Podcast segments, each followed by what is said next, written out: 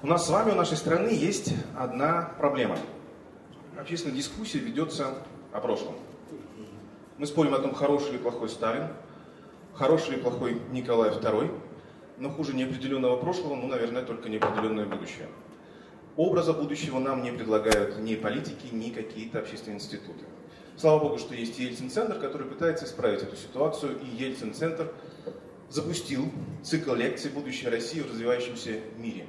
Это лекции экономистов, политиков, политологов, в которых они говорят о будущем. О будущем политических институтов, социальных институтов, информационных технологий, о будущем экономики. Начала этот цикл лекций Екатерина Шульман месяц назад. Наверное, кто-то был. Были? Да. И продолжает Кирилл Рогов, российский политолог. Тема его лекции «Сто лет назад, сто лет вперед. Что советский и постсоветский опыт говорит нам о будущем России». Примерно 45 минут займет часть монолог. Затем у нас будет замечательная возможность задавать вопросы. Я побегаю с микрофоном по залу, сразу договоримся, сигнал поднятая рука, и я к вам подбегаю. Кириллович, прошу вас. Спасибо большое, здрасте. А, мне очень приятно приехать в этот город. Я впервые сюда приехал к своему стыду.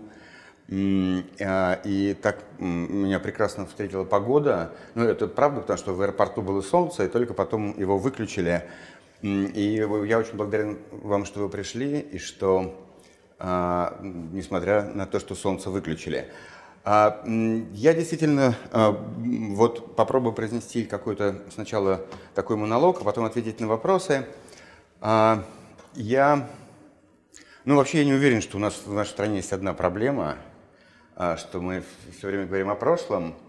И, к сожалению, я тоже много довольно буду говорить о прошлом, потому что это такой единственный, кратчайший способ говорить о будущем. А, на мой взгляд.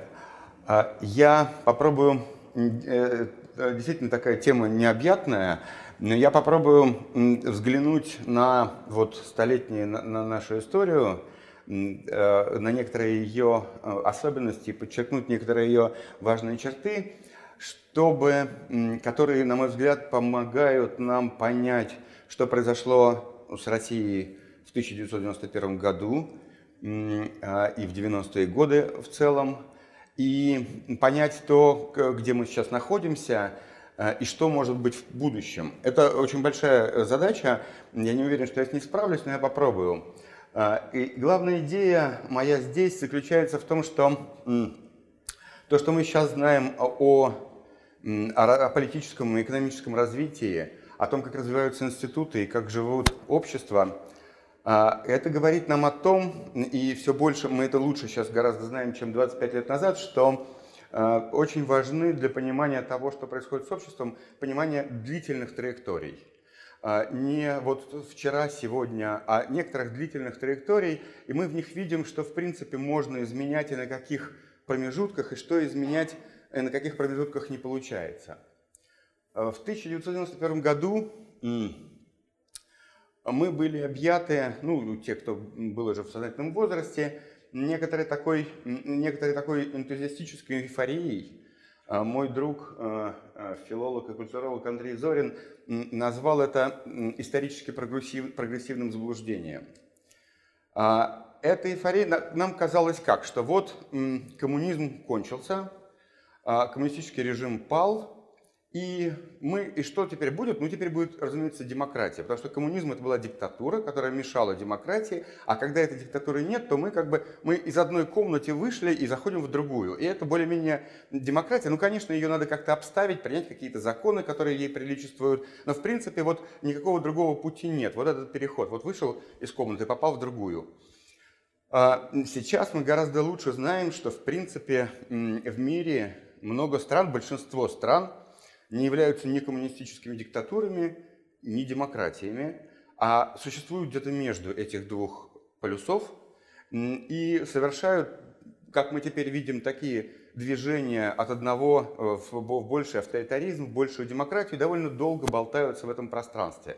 И это, в общем, является гораздо более общим случаем, а не исключением как нам казалось в 91 году. Потому что в 91 году казалось, что если мы вышли из этой комнаты, мы попадаем в другую, и если это была диктатура, то другая комната – это демократия. А, для того, чтобы понять, и так как это не произошло, то, что это не произошло, то, что мы не попали в ту другую комнату, это вызвало э, всплеск огромного пессимизма, который пришел на смену энтузиастической эйфории и э, ощущение, что, ну как, если мы вот вышли из этой комнаты диктатуры и должны были оказаться в демократии, они оказались, значит, нас кто-то предал, кто-то обманул, кто-то был не таким, кто-то был неправильным, кто-то что-то неправильно сделал, кто-то виноват, Ельцин, Гайдар, Чубайс, кто-то виноват, потому что мы должны были попасть в ту другую комнату. А, э, сегодня это все выглядит немножко по-другому. И для того, чтобы понять, а, как мы не попали в ту комнату, в которую нужно, которую хотели, а, важно взглянуть обратно на те годы, которые мы прожили при коммунистическом режиме, и на то, что, что собственно говоря, чем был этот режим. Ну, в 1991 году мы все точно знали, это была коммунистическая диктатура, это была какая-то утопическая идея про социализм и коммунизм, результатом которой стало построение командно-административной системы, так мы ее тогда называли. Эта система а, как бы не допускала частной инициативы, а, устроила такую, обобществила всю собственность, в результате показала свою полную неэффективность и развалилась, что туда и исторически дорога. Этому взгляду немножко противоречит то, что это неэффективная э, командно-административная система все-таки просуществовала худо-бедно около 70 лет, много десятилетий. И более того, она на протяжении своего существования достигла технологического паритета США, а, стала второй сверхдержавой, по крайней мере, так было, такой была ситуация в конце 50-х, начало 60-х годов, это вот момент, когда э, технологический паритет существовал. Она, более того, этой системой заразили, заразилась полмира – ну, не говоря о тех странах Восточной Европы, которые были под российской оккупацией, были, э, например, на Балканах возникли социалистические режимы без вмешательства особенного Сталина. Э, этим, этим, этой болезнью заболела большая часть Азии. Китай, Корея, Вьетнам, Лаос. Что-то такое было, чего мы не доучитываем в, этом, в этой истории – на самом деле, люди, которые пришли к власти в 17 году, были марксистами, но режим, который они начали строить э, после захвата власти, ничего общего, в общем, не имел с марксизмом. Э, марксизм понимал этот социализм как некоторую следующую стадию после зрелого капитализма и некоторую какой-то другой переход от, от капитализма к какой-то новой стадии. В России, э, Россия была отсталой страной, в ней не прошла индустриализация, она отставала от Западной Европы примерно на 50 лет. И, собственно говоря, э, проблема, которая встала перед э, коммунистами в 20-е годы была, э, да, и кроме того, совершенно не предполагалось, что можно строить коммунизм в отсталой стране, да еще одной в отсталой стране. И как вы, мы, мы знаем теперь, что в конце 20-х годов а, Сталин принял новый план, а, план построения социализма в отдельно взятой стране, начал научно обосновывать то, что это возможно, и э, возникла некоторая совершенно новая такая экономическая модель, а, она возникла в, некотором, смысле спонтанно. И смысл этой, модели, смысл этой модели заключалась в том, что э, все ресурсы концентрировались в руках государства, и государство начинало перераспределять эти ресурсы между разными секторами. Дело в том, что у многих стран, в том числе на этом а, основана экономическая отсталость, ловушка отсталости, это, э, а, это происходит у стран, которым, которые в силу разных причин не могут перейти к индустриальному росту, у них не хватает для этого ресурсов, э, и возникающие дисбалансы между секторами они не могут преодолеть, в частности, между аграрным и промышленным сектором они не могут преодолеть, и у них не хватает инвестиций и ресурсов, чтобы э, двинуть этот самый индустриальный сектор вперед. А, собственно говоря, сталинская модель была моделью нерыночной индустриализации, когда государство захватывает все ресурсы в стране и начинает при, в условиях очень жесткого репрессивного э, режима решать эту рыночную проблему, которая не решается рыночным путем, решать при помощи э, жесткого э, административного управления. Она перераспределяет средства из аграрного сектора в промышленный, она перераспределяет средства от работников – к, э, как бы недоплачивая им, увеличивает долю инвестиций в экономике и таким образом совершает такой большой рывок. И это именно то, что было э, э, сделано В Советском Союзе, в, вот, вот, в то, чем была советская система, как она была придумана Сталином в конце 20-х годов, это было э, жесточайшее подавление аграрного сектора, его огосударствление. Это была практически, как вы знаете, гражданская война в начале 30-х годов. По, если э, э, учитывать количество восстаний крестьянских, которые по стране шли и как они подавлялись, это практически была еще одна малая гражданская война, в ходе которой Сталин подавил деревню, захватил ресурсы аграрного сектора и начал их насильственно перераспределять в сектор индустриальный. Э, это все возможно было только в условиях жесткой диктатуры и очень высокой репрессивности системы. И если вы посмотрите на страны, которые э, заимствовали социализм, которые пошли по социалистическому пути, то мы обнаружим э, как бы подтверждение нашей гипотезы. Преимущественно это были страны с очень низким уровнем развития, которые не справлялись с переходом в индустриальную фазу. Яркий пример Китай – Китай в 40-е годы 20 века, это примерно ну, в долларах 90-го года 600 долларов ВВП на душу населения. Это очень низко, это в три раза ниже того уровня, который был в э, Западной Европе в середине 19 века, когда Маркс только рассмотрел будущее, э, будущее социализма и загнивания капитализма. То есть это была совершенно доиндустриальная страна. И так э, потом, потом в, это, в это включились многие постколониальные страны Африки. И э, популярность этой модели была в том, что она действительно давала, э, давала быстрый эффект. Вот такое насильственное перераспределение ресурсов между секторами позволяло преодолеть эту ловушку и начать строить индустрию. Э, э, индустрию в стране, которая этого не могла сделать э, до того. Э, в 50-е годы э, Система достигла своего расцвета. В этот момент уже в значительной степени, а, что происходит при индустриализации, это также быстрая урбанизация.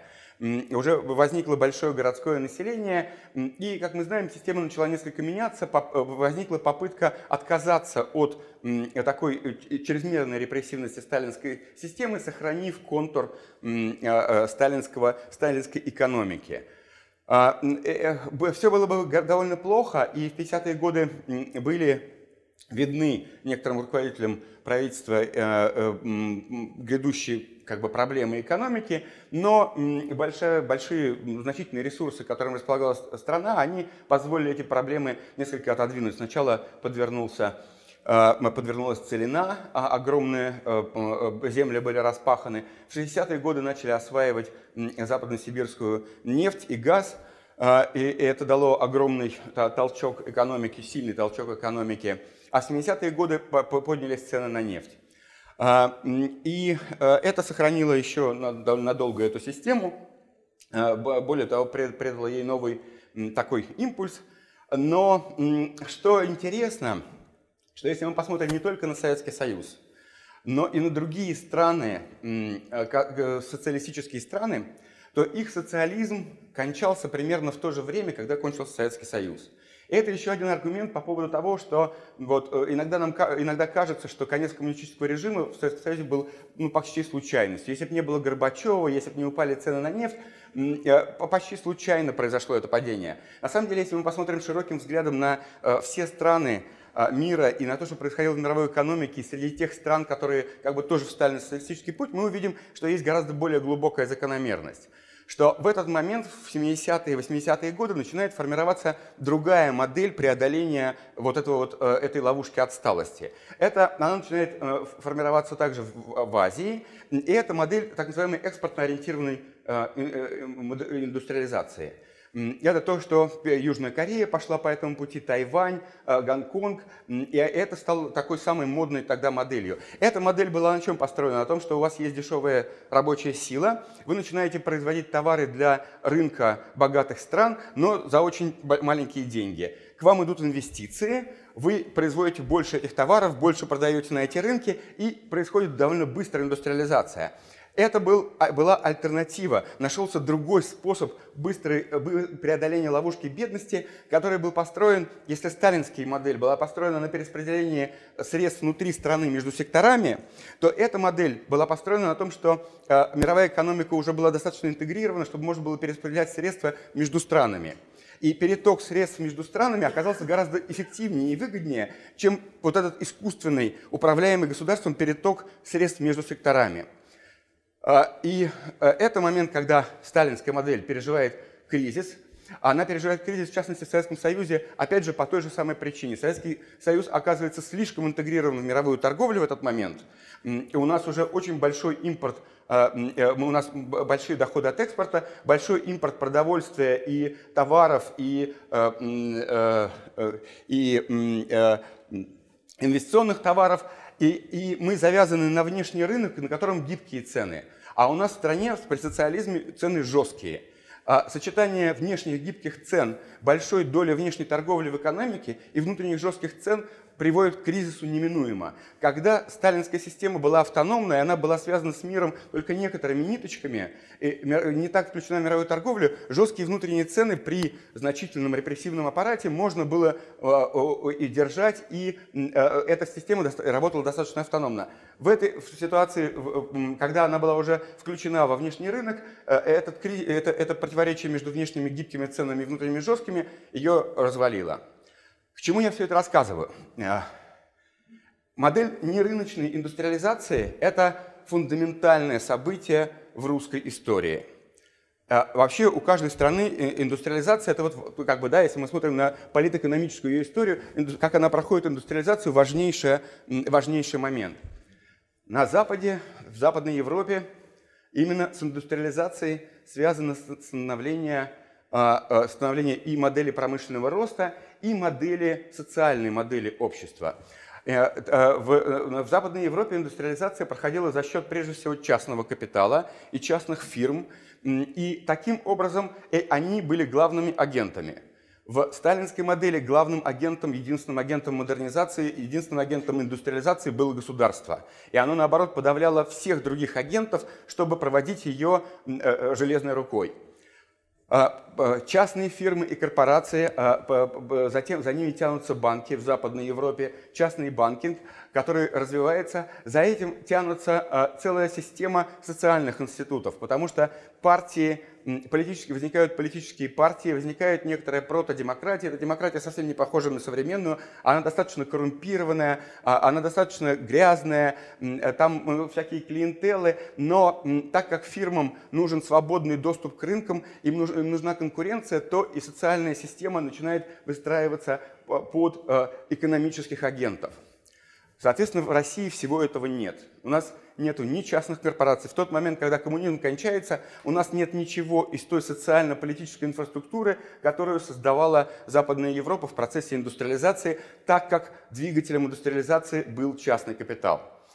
А, мы находимся в противоположной ситуации, когда государство превратила, все корпоратизировало и все подмяло под себя все структуры. У нас нет ни корпораций, ни партий, э, нет никакой традиции частных корпораций и традиции э, э, политических партий, то есть некоторых объединений граждан.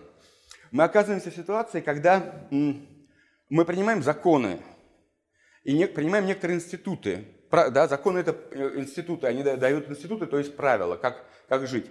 Но у нас нет агентов, которые должны пользоваться этими институтами и которые должны их поддерживать, быть в них заинтересованы. Эти агенты еще не выросли, не созданы. Мы э, как бы принимаем, э, обставляем комнату, а в ней э, некому жить.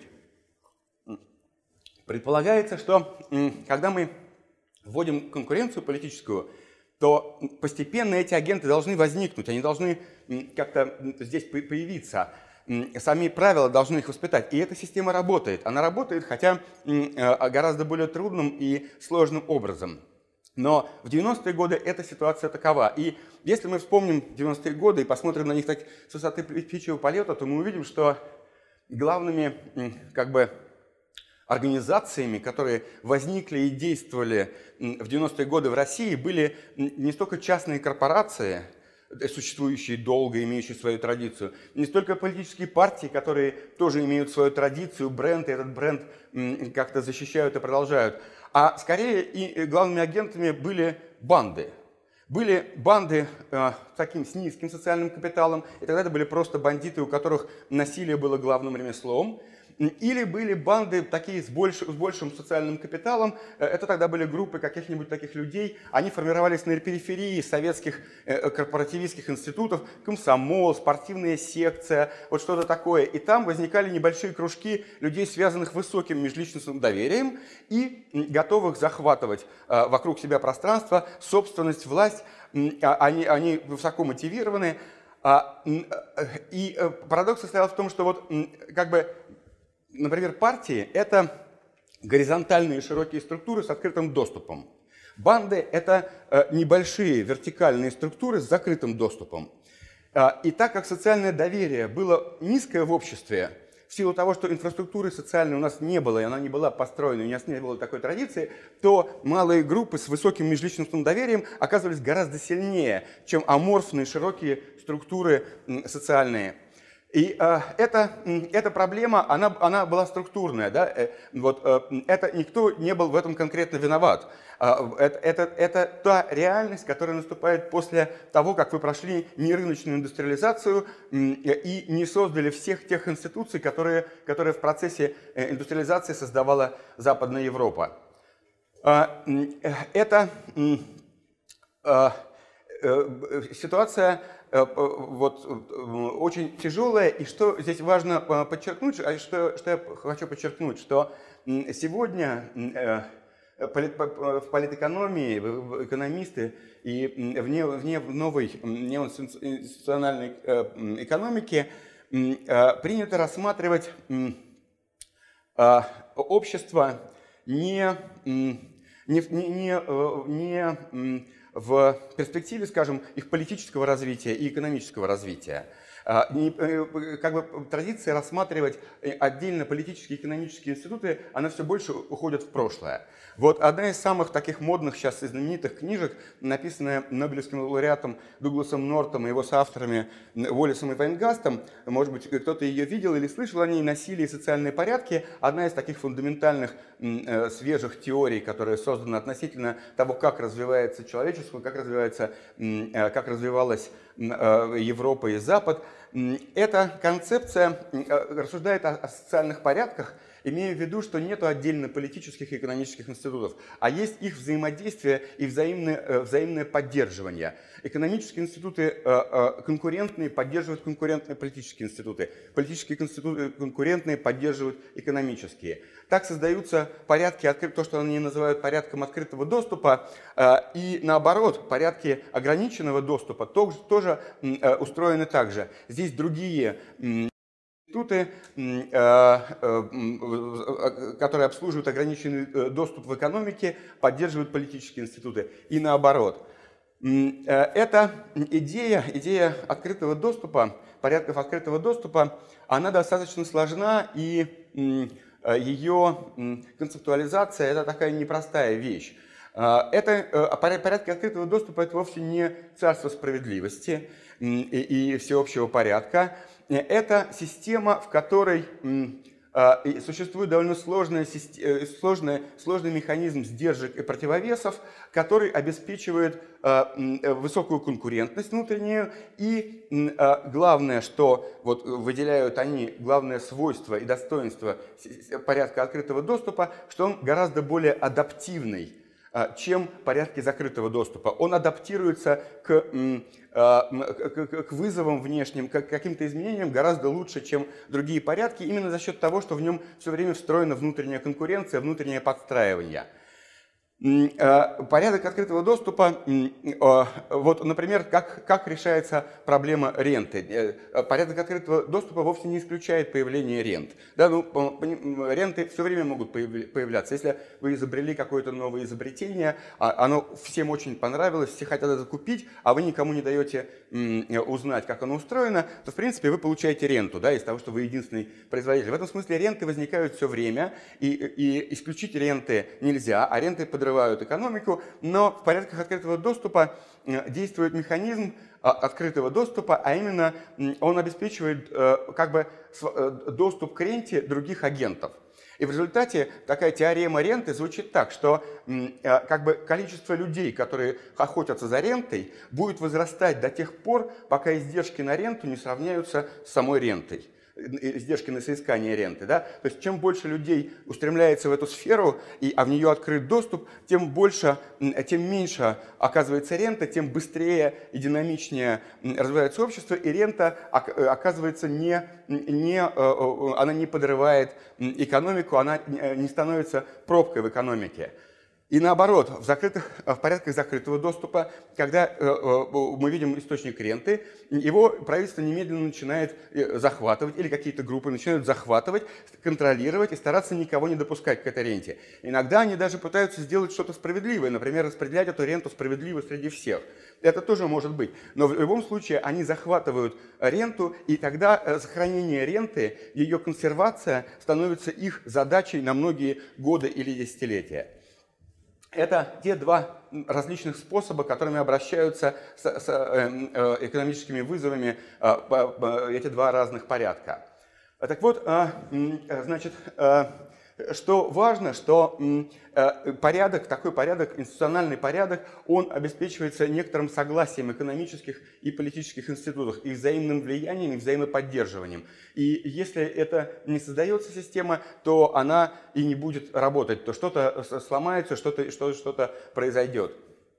Я говорил, я просто не очень понимаю, сколько, сколько я проговорил, 25 минут проговорил, но я забыл совсем про слайды. Э, э, и я уже много их пропустил. Я сейчас быстро покажу предыдущие слайды, чтобы э, к моему рассказу какие-то были комментарии. Э, э, это я еще когда говорил про, про сталинскую экономику, это надо было показать, это рост ВВП на душу населения за 100 лет, динамика ВВП на душу населения за 100 лет в нескольких странах – Значит, с 1910 по 2010 год зелененькие – это мы, Россия. Это вот у нас 90-е годы, это у нас 90-е годы. А, а, э, синенькие – это США. Ну, у них всегда все хорошо, это неинтересно. А, э, красные – это 12 европейских стран, развитые страны Европы. И голубенькая, и вот еще одна, и такая фиолетовая линия – это две страны, которые нам очень интересны, это Италия и Финляндия. Ну, в принципе, мы здесь видим, что э, вот как, как бы э, э, проблемы у советской экономики начались уже здесь, 70-е годы, да, видите, они устремляются вверх резко, а она, она начинает замедляться. Вот примерно до, э, до, до, до конца 60-х годов все, все идет неплохо, а потом идет замедление, ну и спад в 90-е годы. А, но что я хотел рассказать быстренько про а, Финляндию и Италию. Это две важные для нас страны. Здесь вот Финляндия красная, Италия зеленая, а Россия, наоборот, синенькая. Это вот с 14 по 80 год. А, это по поводу эффективности сталинской индустриализации. Сталинская индустриализация была довольно эффективной, в том смысле, что действительно мы достигли довольно, довольно быстрыми темпами развивалась экономика в 30-е годы. А, но а, и мы достигли действительно технологического паритета США а, во второй половине 50-х, начале 60-х годов. Мы там первые э, влетели в космос, мы запускали спутники. В общем, это был э, технологический паритет. И в военной сфере тоже. И, конечно, э, при разрыве, который между нами и США был ВВП на душу населения, да, который вот здесь вот виден, а, э, этого достигнуть было непросто и только за счет больших э, человеческих жертв, за счет э, очень жесткого режима. Вместе с тем, если мы посмотрим, чем нам интересна Финляндия, тем, что Финляндия была частью Российской империи, и в 17 году у них практически одинаковый ВВП на душу населения. Он не одинаковый. На самом деле, примерно на 40% у э, Финляндии выше, чем у Российской империи в среднем ВВП на душу населения. Но, в общем, он сопоставим. Там разрыв не такой большой. Так вот, собственно говоря, если мы посмотрим отношения 40 -го года, ВВП на душу населения в 40 году в Финляндии и России – то в России оно больше, чем в 2017 году в два раза, а в Финляндии в 2,4 раза. В 30-е годы Россия растет быстрее, чем Финляндия. Это, э, мы очень много потеряли во время гражданской войны. Это была первая катастрофа экономическая и политическая России в 20 веке, которая недооценена ее, ее масштаб и сила. Так вот, а, но в принципе Финляндия без а, массовых репрессий, голода и гражданской войны против собственной деревни, в принципе, развивалась похожими, схожими темпами с сталинской Россией 20-30-х годов.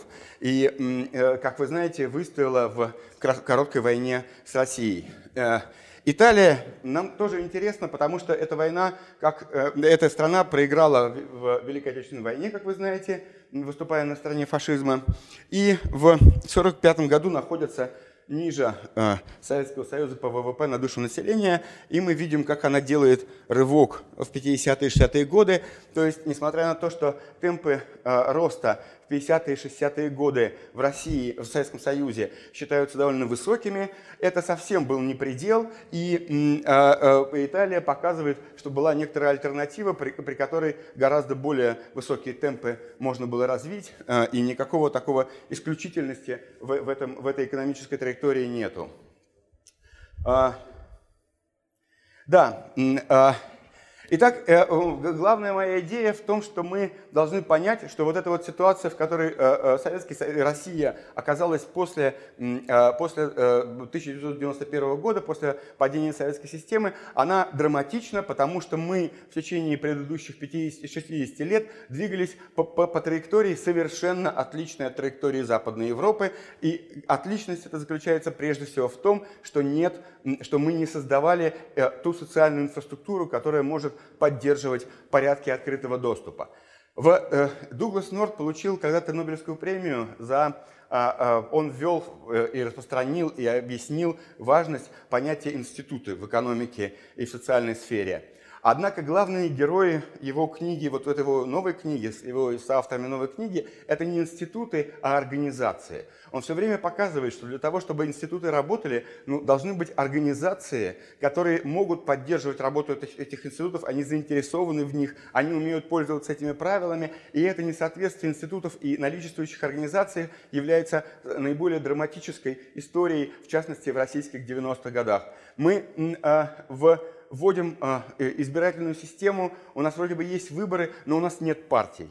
У нас нет партий и нет того, того социаль, навыка социального доверия, который поддерживает существование партий поддерживает существование э, э, бессрочно существующих организаций. Это еще одно ключевое понятие, которое вводят э, авторы, на которых я ссылаюсь. Они говорят, что эти организации становятся настоящими агентами вот, порядков открытого доступа и способны их поддерживать, когда эти организации становятся внеличностными, когда партия не связана с конкретным лицом, которое сделает ее влиятельной, знаменитой, а когда она существует, может существовать за гранью жизни этого лица без этого лица. И это очень важная развилка в, для, для понимания того, как устроены организации. В тех странах, которым, которым не, не удается перейти к вот некоторой следующей стадии развития, вот этого, этим порядком открытого доступа, у них организации устроены э, на личностном э, э, принципе. И вообще у них э, как бы возникает такая личностная инфраструктура общества. А, министерство сильное, когда у него есть сильный министр. Область сильная, когда туда приходит сильный руководитель области. Что такое сильный руководитель области? Это который, человек, который какими-то своими волевыми э, действиями и связями выстраивает систему личностных отношений, которая завязана на него и которая дает э, э, значит, области что-то больше, чем другим. Это, это тот механизм отношений, которые называются патримониальными или патрональными. Когда человек, когда на самом деле все общество состоит из системы патронов, у которых есть свои клиентелы, организации, которые они представляют, и все вот держ, держится на таких межличностных отношениях. И все выстраивается в такие патрональные пирамиды. Это, это видно э, в, вот в мире, в котором мы живем, это видно на очень многих примерах, примерах и даже на, э, наиболее ярко это видно э, на примерах, когда речь идет о вполне хороших вещах и, и хороших людях. Вот, например, одно из огромных завоеваний России, я считаю, 90-х, 2000-х годов, это создание в Москве большого, хорошего, нового университета, на мой взгляд, лучшего сейчас в России университета, Высшей школы экономики. Его создал а, а, Кузьминов огромным трудом, ну и с соратниками, огромным трудом, а, и это огромное завоевание. Но при этом, как мы видим, как выстраивается жизнь в России. Э, Кузьминов является ректором этого учебного заведения и, разумеется, бессменным ректором. Никому и в голову не приходит, что ректоров меняют. Как это существует, в, например, э, э, в развитых странах, где есть порядки открытого доступа. Более того, все прекрасно знают, что у Кузьминова очень сильные связи в правительстве, администрации президента. Я очень уважаю Ярослава Ивановича, но я как бы должен показывать, как институционально что работает. У него очень большие связи в политических кругах, и все понимают, что если Кузьминов уйдет, высшая школа экономики будет под ударом, потому что неизвестно, кого пришлют, и что этот, которого пришлют, будет делать. Поэтому надо сколько можно сохранять Кузьминова, потому что он только может спасти, прикрыть, развить это прекрасное учебное заведение. И мы видим, как, а, мы на самом деле на этом примере, мы видим, как механизм патрональных отношений, он на самом деле находится не только на самом верху политической пирамиды, но он начинает себя воспроизводить на всех этажах, вот как такие, от каждой пирамиды, от каждой э, э линии пошла под пирамиды, от нее свои линии, свои линии. И вот этот возникает а, э, патронально-патримониальный режим, который, а, который как бы исключает институты как внеличностные, как внеличностные а, общие правила, вернее, как, как общие правила, работающие для всех, и который подменяет их личными взаимоотношениями патрональных патрональными отношениями, личными взаимоотношениями отдельных личностей, которые возглавляют организации, которые оказываются не внеличностными организациями, а подчиненными... Ой, извините, пожалуйста, можно э, э чуть потише, это немножко мешает а подчиненными вот этой системе личных э, связей. Э, в принципе, там генеральный прокурор – это институция, да, но э, в такой системе э, патрональных отношений я тебя назначу генеральным прокурором, ты будешь мой генеральный прокурор, и в них важно не те э, связи и те отношения, которые прописаны на бумаге, а те отношения и связи, которые возникают неформальным порядком и которые подрывают формальные отношения и связи. И это проблема э, перехода от патрональных а, патримониальных отношений, от этой системы э, личностных взаимодействий, патрональных сетей к институциям, которые работают внеличностно, к организациям, которые существуют внеличностно, на внеличностной основе, это огромная проблема, одна из ключевых проблем э, этого э, общества, в котором мы оказались, э, этого, этой ловушки институциональной, в которой мы находимся. А, у нас, кроме помимо наследия, вот этого вот сложного наследия нерыночной индустриализации, нерыночная индустриализация, она в нашей жизни – отзывается дважды, такими мощными двумя а, хвостами. Один, который я описывал, а именно то, что до 90-х годов у нас практически не было этой самой социальной инфраструктуры, структуры организаций, которые способны поддерживать те порядки, в которых мы теперь живем, рынок и демократию. А, этих организаций не было, они были очень, они создавались как бы с колес и вырождались в клиентелы, как и все остальное. Партии, как мы знаем, в второй половине 90-х годов мы видим уже партии в России как чистые клиентелы разных а, промышленных или олигархических групп или как каких-то групп э, бюрократических. Да? У там, губернаторов своя клиентела, отечество вся Россия, у президентской администрации создают свою клиентелу. Это не партия же, это, это Единая Россия. Это вот, вот создали отхок. У нас есть ресурсы, мы эти ресурсы вкладываем в некоторые... Да, но она, не, она зависит не от избирателей, которые таким образом через партию получают власть, а она зависит от тех людей, которые уже получили власть и создают партию, чтобы эту власть поддерживать. А, э, э, и партии вырождаются в клиентелы, что э, приводит к такому глубокому разочарованию в демократии. Вторая большая проблема наследия нерыночной индустриализации – это, безусловно, аллокация ресурсов, потому что нерыночная индустриализация распределяла ресурсы по стране в соответствии не с рыночными стимулами, а некоторыми своими задачами, централизованными задачами. Поэтому у нас во многих секторах экономики в 90-е годы обнаружилось, что там на, на какую-то отрасль экономики есть три крупнейших предприятия, ну и потом какая-то мелочь, но эти три крупнейших предприятия производят 80% продукции, или два крупнейших, или одно. И попробуй тут устроить рынок, если э, это уже готовая монополия, и ее нельзя разрушить, потому что вот он стоит огромный комбинат, что мы не будем его разрезать посередине.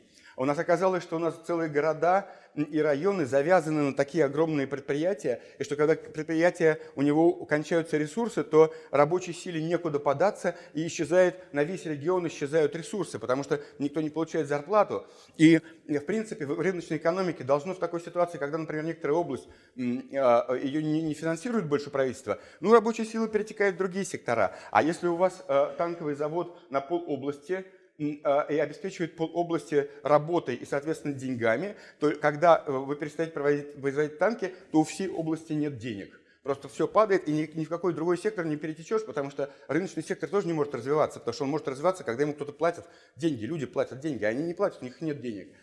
Это тоже в значительной степени было наследием, вот этим наследием этой тяжелой э, э, нерыночной индустриализации, того, как она распределяла ресурсы.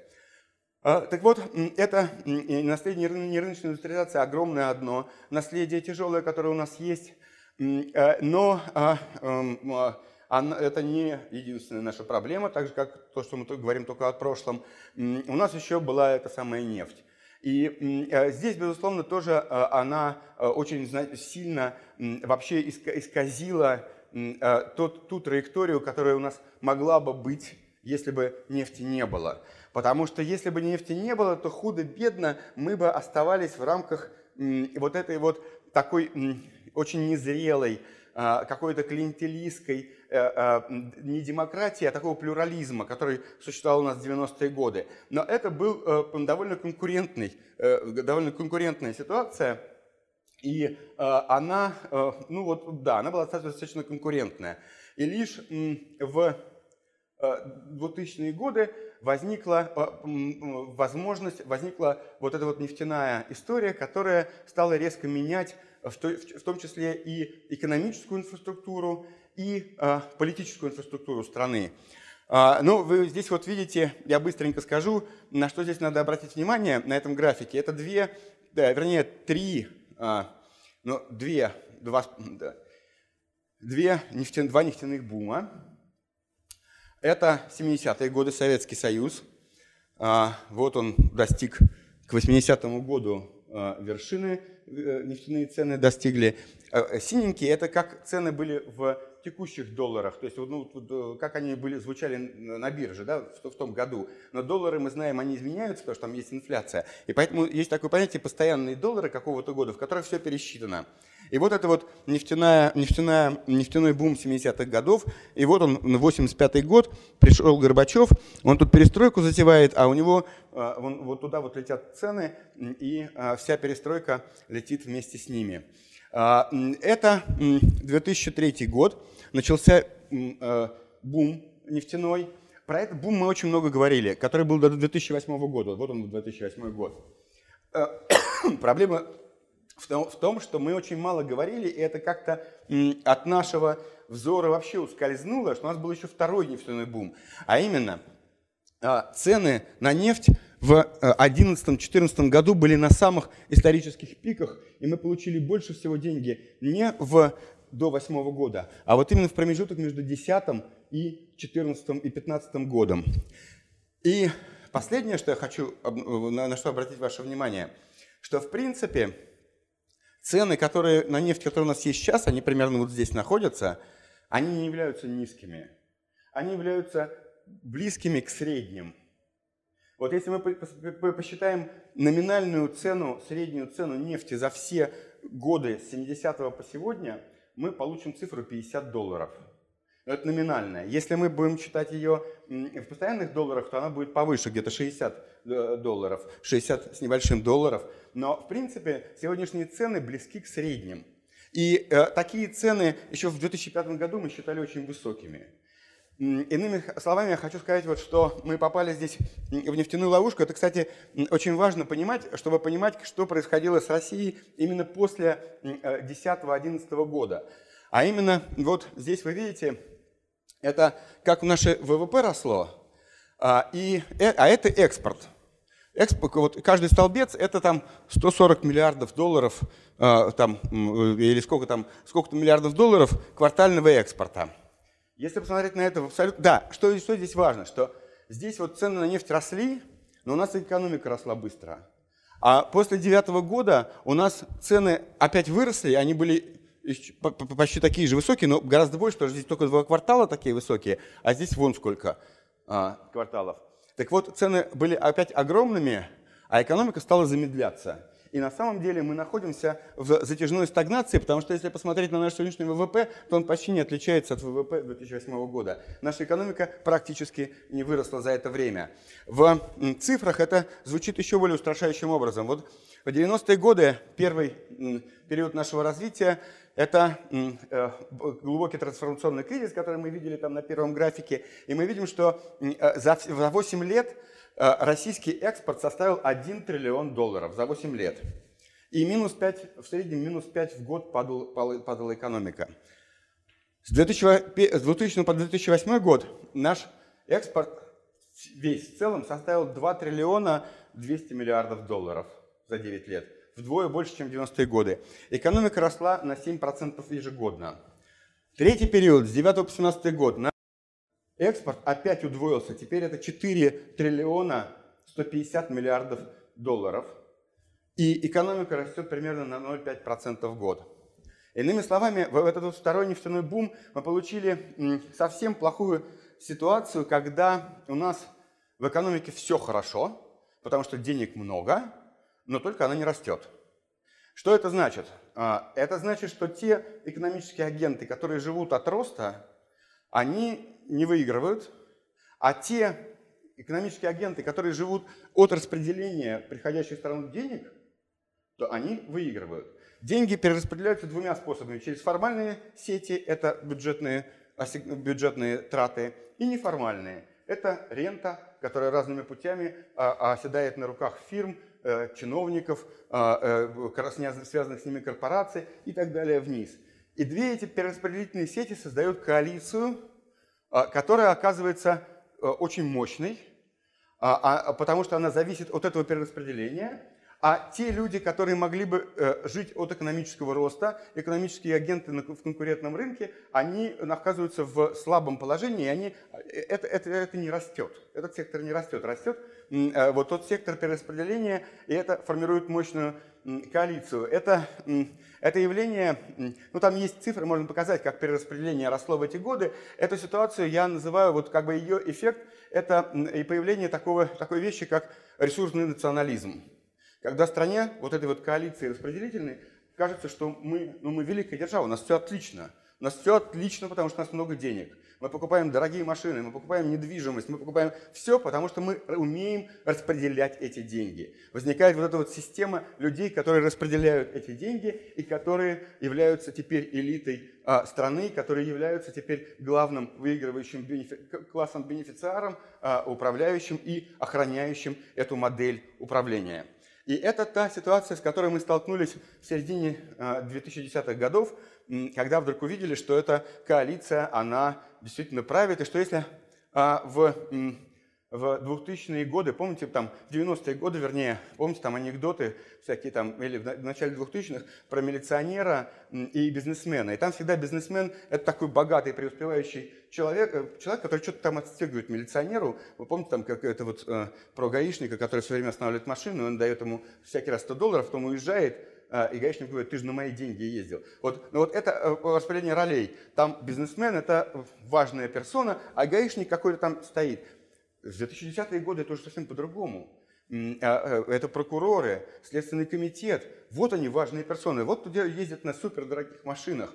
А бизнесмены как-то там э, перебиваются с, э, с 5 на 10, но совсем уже не выглядят перед ними а, такой, такой белой касты, как это было в предыдущей политической, предыдущем социально-политическом цикле. А, это вот как бы этот эффект, и это эффект того, что мы действительно получили в, в эти годы немыслимое количество денег. С 10, с 9 по 16 год это наиболее а, время наибольшего преуспевания России за счет а, а, рент внешних, ренты внешних рынков. Эта э, ситуация создала а, еще один э, эффект. А, я уже говорил о том, что нерыночная индустриализация сама по себе а, создает в экономике а, как бы неконкурентную среду, наследие нерыночной индустриализации, потому что есть очень крупные предприятия, которых не было бы, если бы мы развивались рыночным путем, и там была бы конкуренция, то в этих отраслях были бы а, несколько заводов, потому что кто-то бы хотел тоже на этом заработать, и, это, и эта структура э, была бы управлялась рыночными силами, и выстраивалась бы инфраструктура, а инфраструктура это заводы, подъезды, дороги, огромное да, дело, это не перестроишь за 10 и 15 лет, это создавалось много десятилетий она сама по себе была достаточно монопольная, потому что она создавалась государством и централизованным планированием, но э, рента еще больше ее усугубила, э, нефтяная рента еще больше усугубила эту ситуацию потому что ну, она тоже способствовала концентрации. Это чудовищный график, он показывает количество компаний и зависимость размера компаний, их отношение к ВВП. Вот видите, это, это нарастающим числом число компаний. Вот есть одна компания, это компания «Газпром». Потом там есть вторая компания, там я не помню, кто это, «Лукойл» или кто-то. Эм, э, потом третья, четвертая. Мы берем от самой крупной компании и дальше по крупности э, идут у нас компании расположены. Да? Потом мы суммируем их годовой оборот и смотрим, чему он равен. И мы, например, обнаруживаем, что вот в а это наш ВВП, и это его доля. Вот это 20% ВВП. Вот в 99 году оборот 50-60 крупнейших компаний был равен 20% ВВП.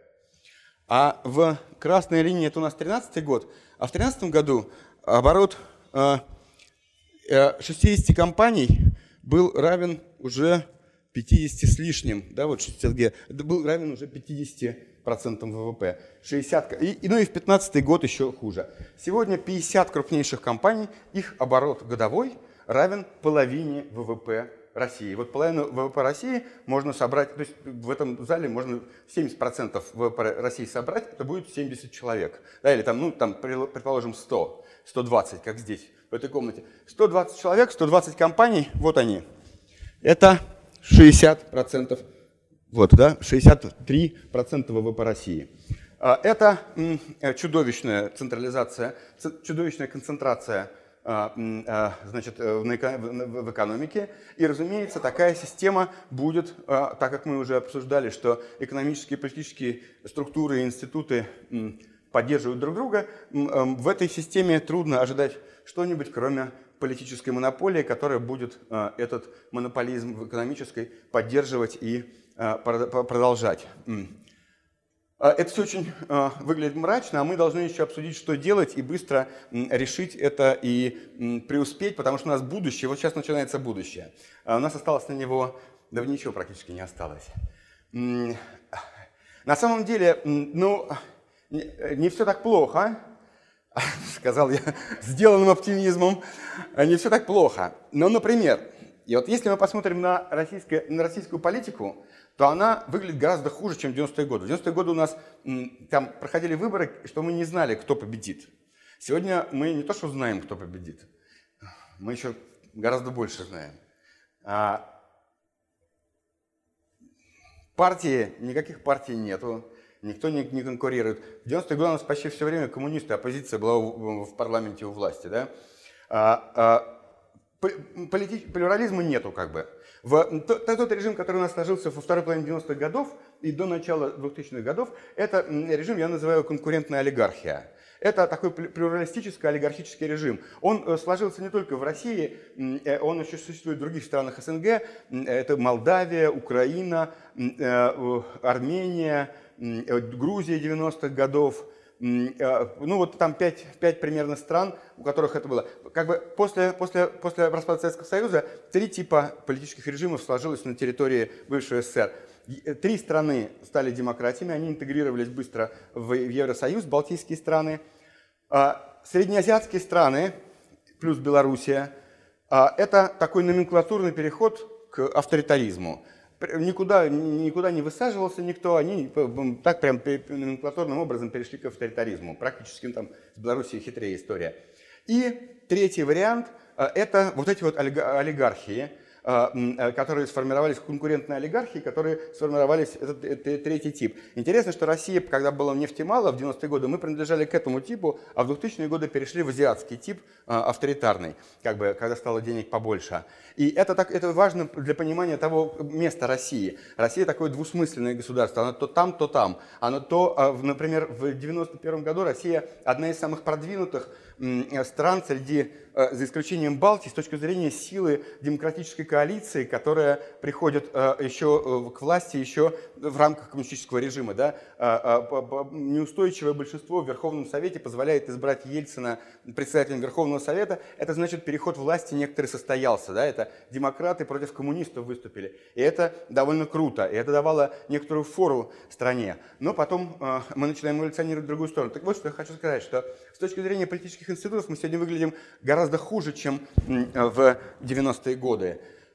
У нас нет уже э, плюрализма. Но с точки зрения социальной, если мы посмотрим на людей, на их навыки, на, навыки, на их навыки взаимо, социальных взаимодействий, на то, как организуются сети, как организуются гражданские организации, как люди умеют взаимодействовать в некоторых ситуациях, мы увидим, что это, в принципе, это общество во многих отношениях гораздо больше готово к демократии, чем те люди, которые были в начале 90-х годов. Хотя тогда был плюрализм, а сейчас нету. И это парадоксальная история про то, что все-таки вот частные организации и в экономической, и в политической сфере, они эти 25 лет существовали, и э, у нас есть определенный капитал, наработанный с этим, и этот капитал себя рано или поздно окажет. И сегодня для него важнейшим таким препятствием, которое, которое ему сейчас не дает развиться, это вот эта вот нефть, а, как бы запасы которой, запасы ренты, которые еще остаются достаточно значительными.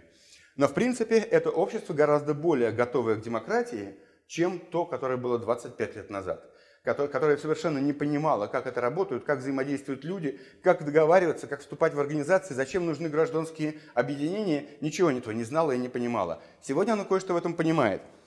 А, э, есть несколько, ну как бы про, про проблемы я э, говорил, есть несколько вещей, которые а, как бы вот э, по проблемы, которые есть проблемы нашего будущего. Как выйти из этой ситуации? Ну, во-первых, должна немножко кончиться нефть, чтобы, потому что сейчас мы ничего не сумеем сделать против этого денежного потока.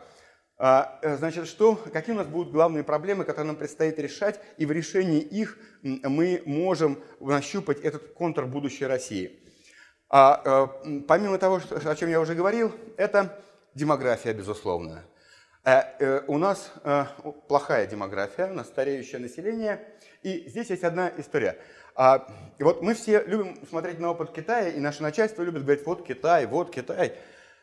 А Китай действительно проделал одну очень такую штуку, которую нам бы неплохо ну, от него поучиться. А, Китай в конце 70-х годов, китай, китайская элита была в ужасе. Э, было, в китайской элите было ясное осознание, что страна идет к гибели, потому что они не могут прокормить такое количество населения. Это страшно бедное население, которого невероятно много, и его невозможно прокормить. А в следующие 30 лет с Китаем случился парадокс, который можно описать такой фразой.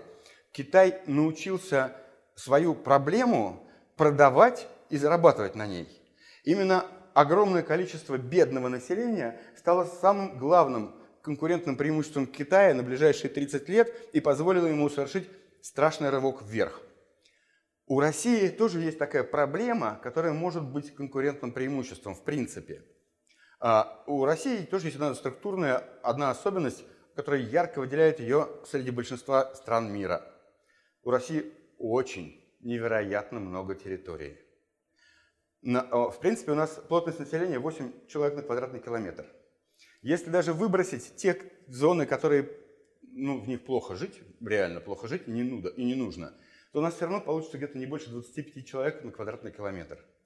У нас, например, есть Алтайский край, где прекрасные, э, Алтай, да, где прекрасные земли, там растет самая лучшая пшеница, гораздо лучше египетской и краснодарской, а, но ее просто очень далеко возить, там хороший климат, там территория я сейчас не помню цифры, боюсь наврать, но территория близкая к территории, по-моему, половина территории Польши, а живет там 2,5 миллиона человек.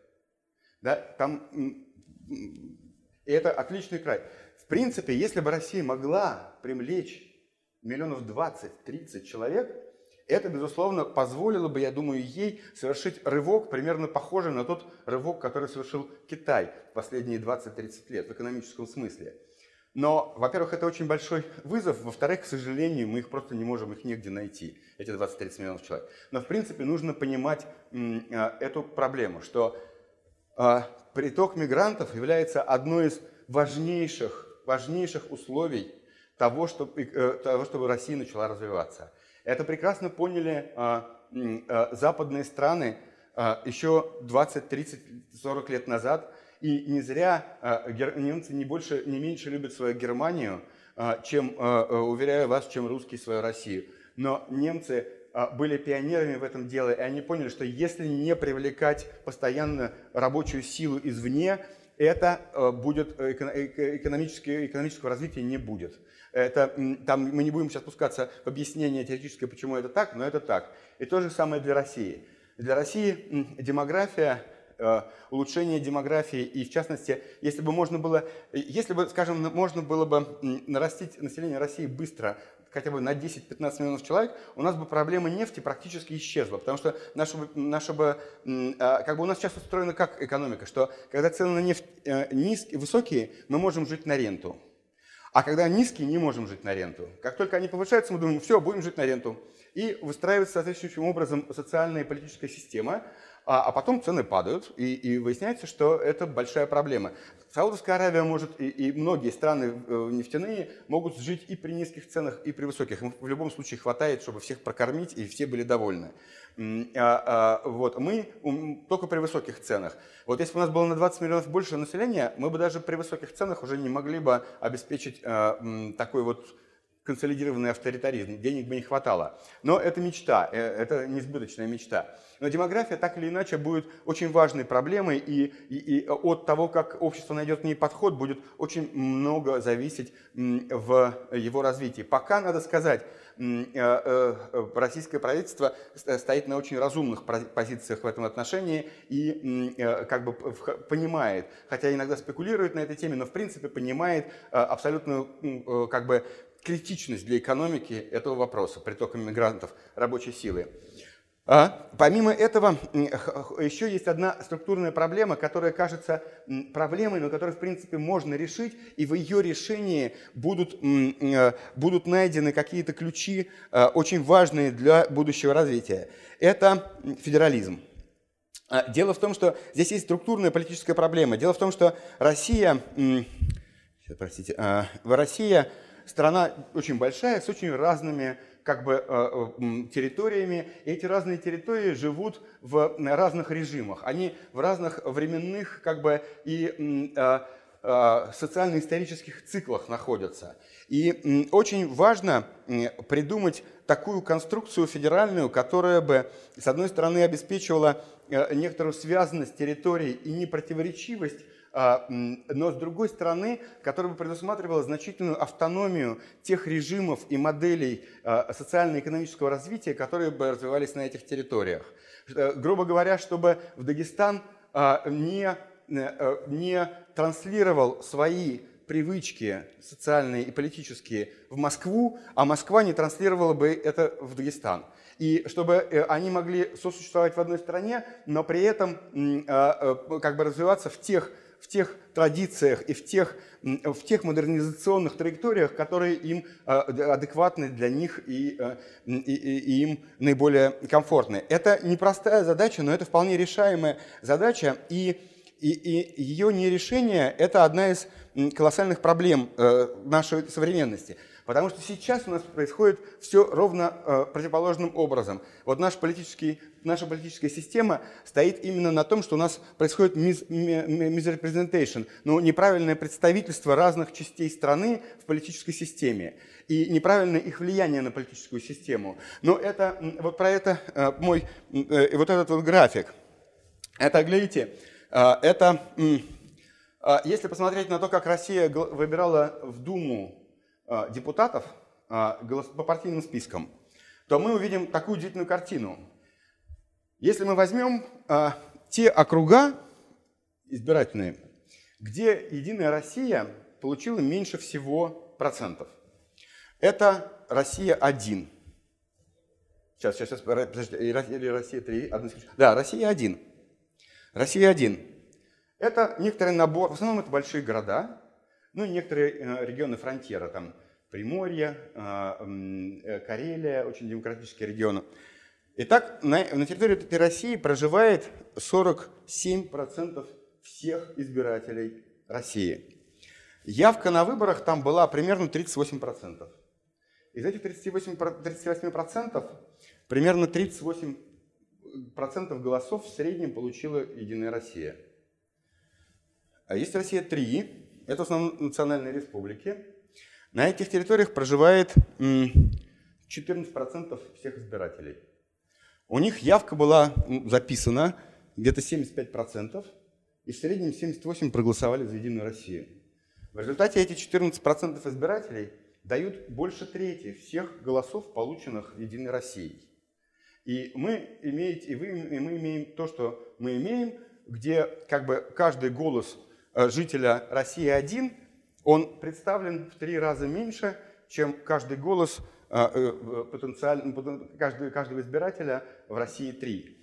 А, это две разные политические культуры. А, в России один люди как-то голосуют хоть как-то, там тоже есть фальсификация, это не точный результат, там тоже он сфальсифицирован частично, а, но все-таки тут есть какие-то наблюдатели, есть какая-то политическая культура, которая позволяет, если фальсифицировать выборы, то в небольшом пределе, ну там процентов 7-10 можно приписать, но больше не получается. А тут вообще никаких выборов не проходит, вообще. Там нет такой политической культуры, что кто-то должен голосовать, кто-то должен наблюдать, кто-то должен ходить. Там этого всего нету, там записывают, что начальство записало, то и есть. А, и это вот как раз тот, тот, тот, та ситуация, которую мы имеем сейчас, когда, например, вот эта вот Россия, 40% населения, большинство из которых проживают в крупных городах, они почти не представлены, то есть их представительство в парламенте ничтожно. А, а, а там в силу не только этого механизма, но этот механизм очень важен, да, потому, что, потому что если бы вся Россия голосовала так, что у Единой России там 37%, то э, нельзя было бы такую монополию политическую удерживать, надо было бы что-то придумывать другое. Но так как есть вот этот вот буфер, то он гасит а, любые попытки вот здесь что-то сделать, какое-то более, э, выразить какое-то отношение к, властям вот путем голосования. Нужно перевернуть это как, каким-то образом эту ситуацию наоборот, чтобы а, а, как не, скажем, опять-таки повторюсь, там Тыва пускай живет как хочет, но пускай Тыва не, как бы тывинские депутаты не будут сейчас перепредставлены в три раза в парламенте, и не будет их позиция э, ключевой для принятия решений по сравнению с позицией вот этих вот 47%. Сейчас э, та, та политическая культура этой мешает, она ее, она ее подавляет. Э, нужно перенастроить это, чтобы вот, создать этот, этот... Это, за этим стоит реальный федерализм. И реальный федерализм, как мы знаем, это очень хорошо так же, как хорошо прием большого количества мигрантов. А, ведь прием большого количества мигрантов, вообще эта идеология миграт, мигрантов и их интеграции, она сделала очень много, как э, э, большую часть составила, как, например, политической культуры США, так и культуры, современной политической культуры Западной Европы, э, где это стало мощнейшим импульсом для развития механизмов и утверждения механизмов эм, э, и принципов толерантности в обществе. Стало основой программ толерантности и понимания значимости толерантности. То есть э, и то, и решение демографической проблемы, и решение проблемы федерации – это структурные э, решения, которые могут дать другую институциональную траекторию для страны, если мы займемся ими всерьез и будем иметь их в виду. Но, конечно, главное а, для будущего – это… Сейчас, простите, я хочу тут найти. Да, да. Конечно, главное а, для того, чтобы а, мы куда-то двигались, и опять, еще раз подчеркну, и то, и другое, проблемы и решаемые, и вполне сегодня Россия может ставить перед собой такие задачи, но ей, нужна, э, немножко, ей нужно некоторый, некоторый сдвиг, и а, нужно понимать, да, и третья, ну, э, ключевая вещь тоже для будущего, которая тоже решаема, хотя э, э, как бы для того, чтобы ее решать, нужно понимать всю ее сложность и проблемность, это экономический рост. Иногда нам говорят, что вот, например, если Кудрин сочинит хорошую программу реформ, даст ее Путину, Путин ее примет и начнет осуществлять, то у нас потом будет хороший самоподдерживающийся экономический рост. На самом деле это не так, и так не будет. Э, институциональные реформы, они обычно не сочиняются, не сочиняются где-то какой-то группой экономистов а, и, и не вводятся потом декретом президента, а, и, возможно, для них открывается, когда есть некоторый экономический рост и есть некоторая, некоторая э, э, как бы группа, класс людей, которые заинтер... и, элит, которые заинтересованы в его Э, продолжении и которые заинтересованы в том, чтобы снимать ограничения для экономического роста, которые накладывает на него плохая институциональная среда и, предположим, там некоторые неадекватные политические институты. То есть там, там более сложная вещь э, происходит – у нас есть потенциал, для экономического роста, хотя есть и очень сильные ограничения. Эти ограничения связаны с тем, что у нас дорогая рабочая сила, вернее, большая доля труда в ВВП, так, э, так э, это так корректнее сказать. И, в частности, одна из причин, почему это так, это, опять-таки, демография и стареющее население, и огромные пенсионные обязательства, которые имеет государство. Вообще в такой, в такой стране, ну, это, э, да, это, это большая проблема. И опять-таки здесь важна демография. Но у нас, э, короче, у нас дорогая рабочая сила, и это большое ограничение для экономического роста, это делает его более трудным. Но у нас э, очень э, довольно мощная Э, культуру городских агломераций и хорошо, сравнительно высокообразованное население. И наш потенциал роста, он довольно сложный, но он, безусловно, существует, и а, особенно современный мир дает много возможностей для того, чтобы интегрироваться сложным образом в международные цепочки добавленной стоимости и развивать экономический рост. Кроме того, что, кроме того у нас большой рынок, один из крупнейших рынков в мире, что тоже может быть большим преимуществом. Это все возможно, э, и э, опять-таки повторюсь, что потенциал для этого всего существует, несмотря на то, что э, наша нынешняя политическая система чудовищна, не только политическая система, а, скажем так, тот уклад, который создают вот эти вот Э, вот эта вот структура экономики, которую я показывал на графике про компании, и э, э, возникающие и взаимосвязанные с этой структурой политические институты, которые возникают и, и работает такой взаимоподдерживающий механизм одного и другого экономических, экономической структуры экономики и политических институтов, которые ее обслуживают. Это довольно чудовищно выглядит, но будем надеяться, в какой-то момент это все начнет переживать кризис, э, и я думаю, что так и будет. И в этом случае у России будет шанс для решения э, ряда проблем, которые довольно понятны э, на данный момент, которые сложны, но они достаточно понятны. И опять-таки подчеркну, что тот опыт, который мы имели в течение последних 25-27 лет, этот опыт развития частного сектора, частного сектора и в экономической сфере, и в социальной и политической сфере, он совершенно не пропал даром, и этот опыт есть. Его видно, особенно в э, больших городах, э, к которым относится и ваш город, его видно, и видно модернизированность жителей этих городов и готовность к другой некоторой социально-политической, другим социально-политическим порядкам. Эта готовность гораздо более высокая, повторюсь, чем в начале 90-х годов. Спасибо. Спасибо большое. У нас есть примерно полчаса на вопросы, и вопросы уже есть. Ну, я по блату передам.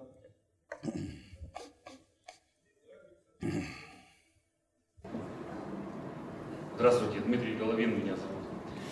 А, вот мне, как русскому человеку, очень не нравится то, что у нас власти православия слиплись между собой и целуются в засос. Э, из этого многие всякие проблемы существуют, там у них всякие дикие идеи возникают. И вот если посмотреть, вот православные страны еще есть какие? Грузия, Греция, ментально близкие к нам, частично Сербия, частично Болгария. Из этого получается, что все мигранты, которые к нам приезжают, они ментально э, чувствуют, что страна это не их. То есть они нашу страну воспринимают как чужие, а из этого они с трудом укореняются в нашей стране. Не кажется ли вам, что вот, э, вот эта как бы идея привлекать мигрантов для экономического развития, она пустая до тех пор, пока у нас власть призывает попов? Я очень рад, что сразу его услышал, этот вопрос, потому что мне действительно многие говорили, что вот это вот официозное поповство, оно вызывает большое раздражение, в частности в молодежной среде огромное раздражение. Один, один из таких вообще важнейших факторов а, роста популярности Навального, да, такая антиклерикальная тема. А, здесь есть несколько парадоксов. То, что мы видим, это действительно какая-то совершенно искусственная процедура, которая совершается в России. Дело в том, что Россия, благодаря коммунистам, это нерелигиозная система, э, нерелигиозная страна с э, отсутствием традиционных ценностей, например, ценностей семьи. Если мы, у меня есть про это много, я, я знаю, вот скажем, когда, когда людей спрашивают, там есть, есть такое исследование, World Values Survey, а, там людей спрашивают из разных стран, одни и те же вопросы им задают, и в частности спрашивают про важность религии. И вот, например, последняя там волна у них, она волна, волна у них несколько лет длится, они опрашивают во многих странах. Там примерно 30-35 стран, в том числе большинство стран СНГ, а, большинство постсоветских стран, много европейских стран, азиатских стран. А, э, один из вопросов, насколько важна для вас религия? И люди отвечают, там очень важна, важна, не важна, почти не важна. Средний средняя по всем странам, а там очень разные страны, Германия, Польша, Латинская Америка, со всех континентов и большинство постсоветских. Средний а, процент важности религии для этой выборки стран, примерно 30-40, 62%. Это люди, которые говорят в среднем, по всем странам, в среднем, а, что для них важна религия. Средняя для вот всех стран. В России знаете какая? А? Все-таки больше. Где-то 44, вот, вот примерно так. То есть это, это 43, вот что-то такое. Э, то есть это э, Россия не религиозная страна. Здесь наш, наш уровень нашей религиозности гораздо ниже, чем в среднем у стран, в том числе э, ниже, чем у эм, европейских стран, потому что, как вы понимаете, католические страны Европы дают эм, довольно сильный крен. Там Германия, например, она, она ниже будет России по уровню религиозности, но это буквально считанные страны, которые ниже России по уровню религиозности. Есть, кстати, там некоторые парадоксальные, довольно низкая религиозность а, в Азербайджане. И тоже традиционная семья а, совершенно нет такой, ну, как бы ценность традиционной семьи в Азербайджане очень низкая, а вот в Армении и религиозность, и традиционная семья очень высокие имеют. А знаете, как э, там проверочный вопрос, просто забавно, про традиционную семью какой. Вопрос задается такой. Э, если на рынке труда мало рабочих мест, а согласны ли с мнением, что эти места должны доставаться мужчинам? А, и это сразу да, дает нам картинку, как страна устроена, как общество живет. Разумеется, и мужчины, и женщины в традиционалистских странах говорят «да», потому что мужчина – это кормилец семьи, он всей э, э, семье несет деньги. Конечно, ему должны в первую очередь. А уж если что-то остается, тогда женщина занимает. И а, вот, например, там в Армении какой-то чудовищный процент э, людей, которые говорят «да», под 80%. А э, в России, конечно, очень низкий. Я не помню сейчас точную цифру, но очень низкий. Она опять на уровне там, европейских стран, э, ну, чуть хуже европейских стран, но, в принципе, совершенно э, уклад другой и очень... Да, то есть, возвращаясь к вашему вопросу, да, это, это поповство, оно процветает, нас пытаются изобразить.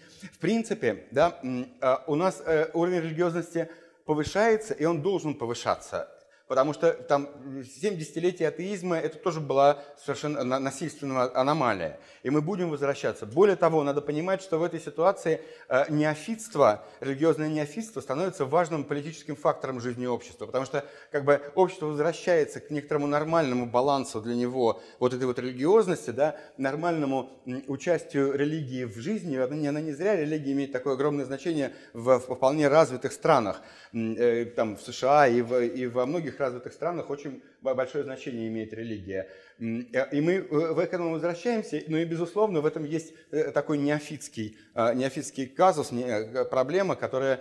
Ну и есть вот это вот официальное, официальное как бы насаждение религии, но э, мне представляется, что в этом вопросе некоторые есть отступления назад по сравнению с 2014-2015 годом, когда вообще это как-то звучало, там у Путина это все время звучало. Сейчас там и, и православие, и традиционные ценности меньше у него звучат, и есть некоторое понимание того, что это не принимается обществом, это не принимается обществом. Действительно, и там, например, вопрос, должна ли религия играть большую роль в жизни общества, в, в, в политической жизни, или меньшую, и там очевидно, что людей, которые говорят, что меньшую, их в два раза, чем тех, которые говорят, что большую. Ну, между ними сам 40%, которые говорят, что нормально, так как есть, так и остается, пускай. В общем, как бы баланс сил в том, что общество не хочет э, увеличения роли религии в политической и социальной жизни, не хочет увеличения роли религии в церкви, э, в школе наоборот, да, э, в церкви, в школе. А, э, вот, я, насколько это влияет на миграцию, я думаю, что не очень, потому что, в принципе, а, опять-таки, ну, в реальности Россия не такая уж религиозная страна, и, ну, мигрант, у мигрантов есть большие проблемы с милицией, с оформлениями, с а, коррупционными схемами а, доставления сюда мигрантов, коррупционным рынком э, рабочей силы привлеченной. Я думаю, что... Но, конечно, для того, чтобы нам переходить вот к той модели, о которой я говорил, когда у нас привлечение а, рабочей силы, привлечение населения в страну является важнейшим элементом экономической стратегии, а, мы понимаем, что необходимым элементом. Конечно, в этом случае нам нужно стараться, нам, э, нам предстоит, короче, нам предстоит бороться за, э, конкурировать с другими странами за привлечение рабочей силы. Это абсолютно реальная перспектива. Мы будем конкурировать с Турцией, Казахстаном за привлечение рабочей силы, и к этому надо готовиться, что нам эта сила нужна как, как, вот, как, как деньги с мирового рынка. Спасибо, это был ответ на вопрос Дмитрия Головина. Следующий вопрос Александр Задорожный. Спасибо, Евгений. Здравствуйте, Игорь Юрьевич, спасибо. Лекцию, а можно парочку вопросов для того, чтобы снять э, для неясности. Да? Значит, вот первое. Вы, говоря о возможности модернизации России, э, сказали, нужен сдвиг. А еще раньше сказали, что должна, я цитирую, немножко кончиться нефть. Значит, вопрос такой. Представители нефтяных государств и корпораций, как арабских государств, или Роснефти, или Иван Сеевич, например, считают, что ничего страшного для нефти в ближайшее время и вообще в наступившем веке не произойдет. Зеленая энергетика нет, не заменит в полной мере. Все будет нормально. Э, из этого вопрос, а кроме нефтяного фактора, может сыграть еще какой-то фактор, какие-то другие факторы, которые могут привести к необходимости модернизации? Это первый вопрос. И второй. Э, надо что-то сделать для увеличения политического представительства России один, вы сказали. Я вспоминаю начало 90-х годов, 90-91 год. Самые крупные демонстрации, манифестации в Москве на Манежной площади проходили именно тогда, в период тяжелейшего политического и экономического кризиса. Значит ли это, что нам нужен какой-то тяжелейший политический и экономический кризис, чтобы политическая активность России-1 увеличилась, увеличилась явка России-1 Э, на выборах. И таким образом повысилось политическое представительство этой части России. Спасибо. Спасибо. Это очень хорошие, но очень сложные вопросы. Не знаю, сумели я внятно исчерпывающе на них ответить. Значит, э, про то, что кончится нефть, немножко кончится нефть, это, ну что, тут я возразить могу по поводу Игоря Ивановича Сечина – а, что наши начальники вот из круга друзей Сечина, там, Путин, Миллер, там еще есть ряд круг друзей Сечина, кружок друзей Сечина, они вообще не очень хорошие прогнозисты. Например, а, лет шесть, примерно с 2000 или 7, с 2004-2003 года, они нас уверяли, что сланцевая нефть – это ерунда – а, а, Газпром написал про это аналитических докладов, которыми можно было бы уложить всю эту комнату, в которых он это доказывал. Ну, однако же мы знаем, что сланцевая революция произошла и совершенно необратима. А, А, я боюсь загадывать про нефть и говорить, э, что с ней будет, но, конечно, шансы на то, что нефтяная эра заканчивается и то, что сегодняшнее снижение цен – это не предел, а э, могут возникнуть некоторые перспективы гораздо более жесткие. А, это важный фактор, и если вы следите, то на самом деле вот буквально в последние два года а, законодательство, которое уже принимается, и разработки, и, вернее, планы крупнейших компаний автомобильных по выпуску электромобилей, а, это просто какая-то идет а, экспонента, да, потому что уже есть там планы законов, которые будут введены там, с какого там 30-го, я сейчас не помню точно, да, какие-то страны уже приняли, я предупреждаю, принимают значит, э, э, акты законодательные, которые предполагают, что в 30-м или в 32-м году будут выпущены э, вступят в действие законодательные нормы, запрещающие, по, по, по крайней мере, запрещающие негибридные электро- и, и, и дизельные двигатели. А, по крайней мере, гибридные, а может быть, кто-то уже будет запрещать и вообще бензиновые. А, все крупнейшие концерны автомобильные приняли планы по дублированию своего модельного ряда к началу 20-х годов, что у них всюду будут дублеты э, гибридных и электродвигателей. В общем, там, там идет довольно быстрый процесс, вот именно с электродвигателями и с автомобиль, автомобильным Он, вернее, сейчас, сейчас его нельзя сказать, что это сейчас быстрый процесс. Мы видим очень мощную подготовку процессу. Вот, вот так вот мы определим. Но эту мощную подготовку мы видим, и она, это не только правительство, это и корпорации, они все к этому готовятся. В общем, не, не буду говорить за нефть, но э, скажу, что э, шансы на, на, на такое развитие событий, они довольно велики. И есть такая, может быть, вы знаете, концепция, что, что когда крупнейшие игроки на рынке нефти осознают, что э, вот, возможен необратимый или очень долгосрочный разворот э, цен, и цены будут низкими, то включится механизм, который обратный той логике, которая сейчас превалирует в ОПЕК, в ОПЕК+. плюс. Сейчас логика такая, что надо продавать сейчас поменьше нефти, чтобы держать повыше цены. И есть, а есть такая модель, как бы биржевая, которая, которая выстроена, о том, что в определенный момент, когда крупнейшие игроки осознают, что они никогда не продадут свои большие э, запасы нефти по высоким ценам, то начнется гонка в обратную сторону. Всем э, э, будет выгодно продать как можно больше нефти сейчас, потому что будет ясно, что в долгосрочной перспективе цены будут только ниже. И вот это будет очень драматический момент такого вот падения типа 90-х годов на какое-то время. Вот, так что не знаю, но, в общем, здесь есть шансы. А второй вопрос был... Ну, возможно ли модернизация без катастрофы? А, без, без экономической катастрофы. Э, ну, я думаю, что... То есть, можно какую-то придумать экономическую катастрофу. В принципе, у нас нет оснований для экономической катастрофы. У нас, хотя и не очень эффективная экономика, но она все-таки рыночная, она адаптивная.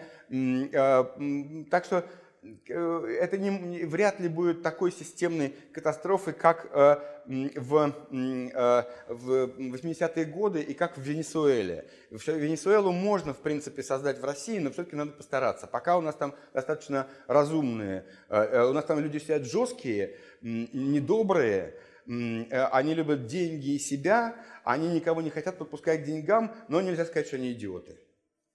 А, так что, но в принципе там есть, могут быть разные неожиданные, неожиданные э, с, с э, такими с авторитарными режимами иногда случаются неожиданные вещи, когда они сами начинают делать что-то, что очень их разбалтывает. Хотя э, вот у меня есть такой друг, Э, американский профессор Дэн Трейсман, который вообще разработал такую теорию, что большинство переходов в демократии совершается по ошибке. Правительства совершают ошибку. Они думают одно, а получается другое. И вот он пытался разобраться, как этот механизм устроен, почему ненарочно они делают так, что...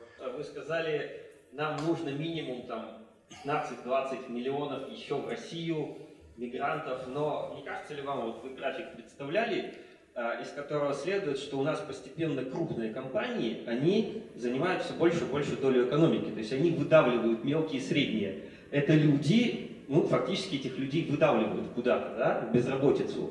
Плюс э, глава одной из этих крупных компаний, Греф, он уже все уши прожужжал идеями, давайте всех уволим, ну, в Сбербанке, Да, то есть э, заменим роботами, эти люди тоже должны будут куда-то деваться. Тем более, что сейчас, э, в принципе, идеология, э, насколько я понимаю, вот этой промышленной революции, которая сейчас идет, она такая и есть. Давайте вот по максимуму заменим человеческий труд машинным. Да, то есть э, не получится ли так, что нам скорее придется обороняться от людей, которые сюда едут, а, потому что у нас будут свои люди, которых надо чем-то занять. Тем более, что плюс, когда вы говорили о том, что в России высокая стоимость труда, ну, действительно так. Но если мы посмотрим, чем люди занимаются у нас в компании, они занимаются там в финансовом секторе я работаю, там процентов 60 занимается отчетностью регуляторов. Значит, в регуляторе сидят столько же народу, которые эти бумажки смотрят. Банки как падают, так и падали. То есть смысла нет заниматься бессмысленным трудом. Может, лучше их э, как бы вот... Э, То есть смысл вопроса, зачем нам мигранты, у нас своих бездельников хватает? А, да, э, спасибо, хороший вопрос. Но мигранты не смогут быть бездельниками. Бездельником может быть человек, который как здесь родился, он уже имеет право голоса, а, он идет голосует, и таких много, да, и все, ты без них, без него никуда не, не поедешь в светлое будущее. А у мигранта, наоборот, другая задача, у него он, он, он очень конкурентен, потому что ему очень нужно заработать, очень нужно заработать. А, а, а человек, который здесь родился и который голосует, ему заплатят за то, чтобы он хорошо голосовал. Придумают для него какое-то машинное оборонное предприятие, вагоны какие-нибудь там делать, строить. Знаете, у нас удивительная есть отрасль в, в экономике – это э, локомотивы и вагоностроение.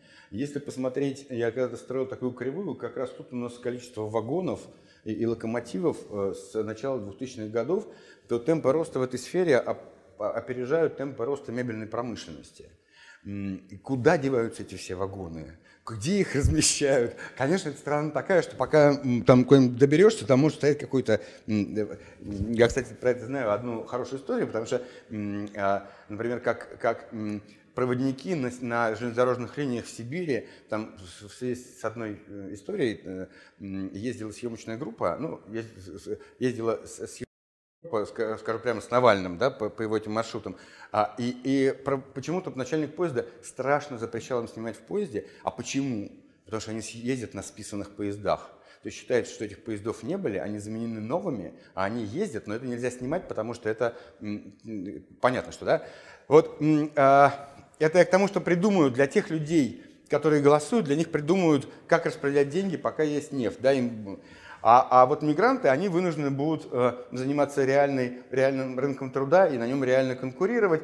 Я не знаю, э, э, не знаю про... В принципе, люди сами для себя создают рабочие места, они как-то ухитряются. Про роботов я вообще, я когда был маленький еще, показывали какие-то страшилки про то, что всех вытеснят роботы. Про, прошло 30 лет или 40, что-то опять э, про то, что вытеснит роботы, пока только вот интернет вытеснил все остальное. А э, не знаю, с роботами. Я так не могу далеко